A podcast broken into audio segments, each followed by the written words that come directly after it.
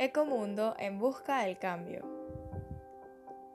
Según la Fundación Aquae en España, la atmósfera terrestre está compuesta por diferentes gases que tienen como función mantener una temperatura apropiada para la vida. A este fenómeno natural se le llama efecto invernadero. Si bien es cierto que es necesario este equilibrio en los gases, el exceso de producción de los mismos por parte de las personas han ocasionado múltiples consecuencias con lo cual el ser humano es responsable del cambio climático y sus emisiones de gases de efecto invernadero que calientan el planeta. El gas más conocido es el CO2, causante del 63% del calentamiento global, pero existen otras causas como la deforestación, el aumento desproporcionado de gases del efecto invernadero y el crecimiento acelerado de la población. Ecomundo en busca del cambio.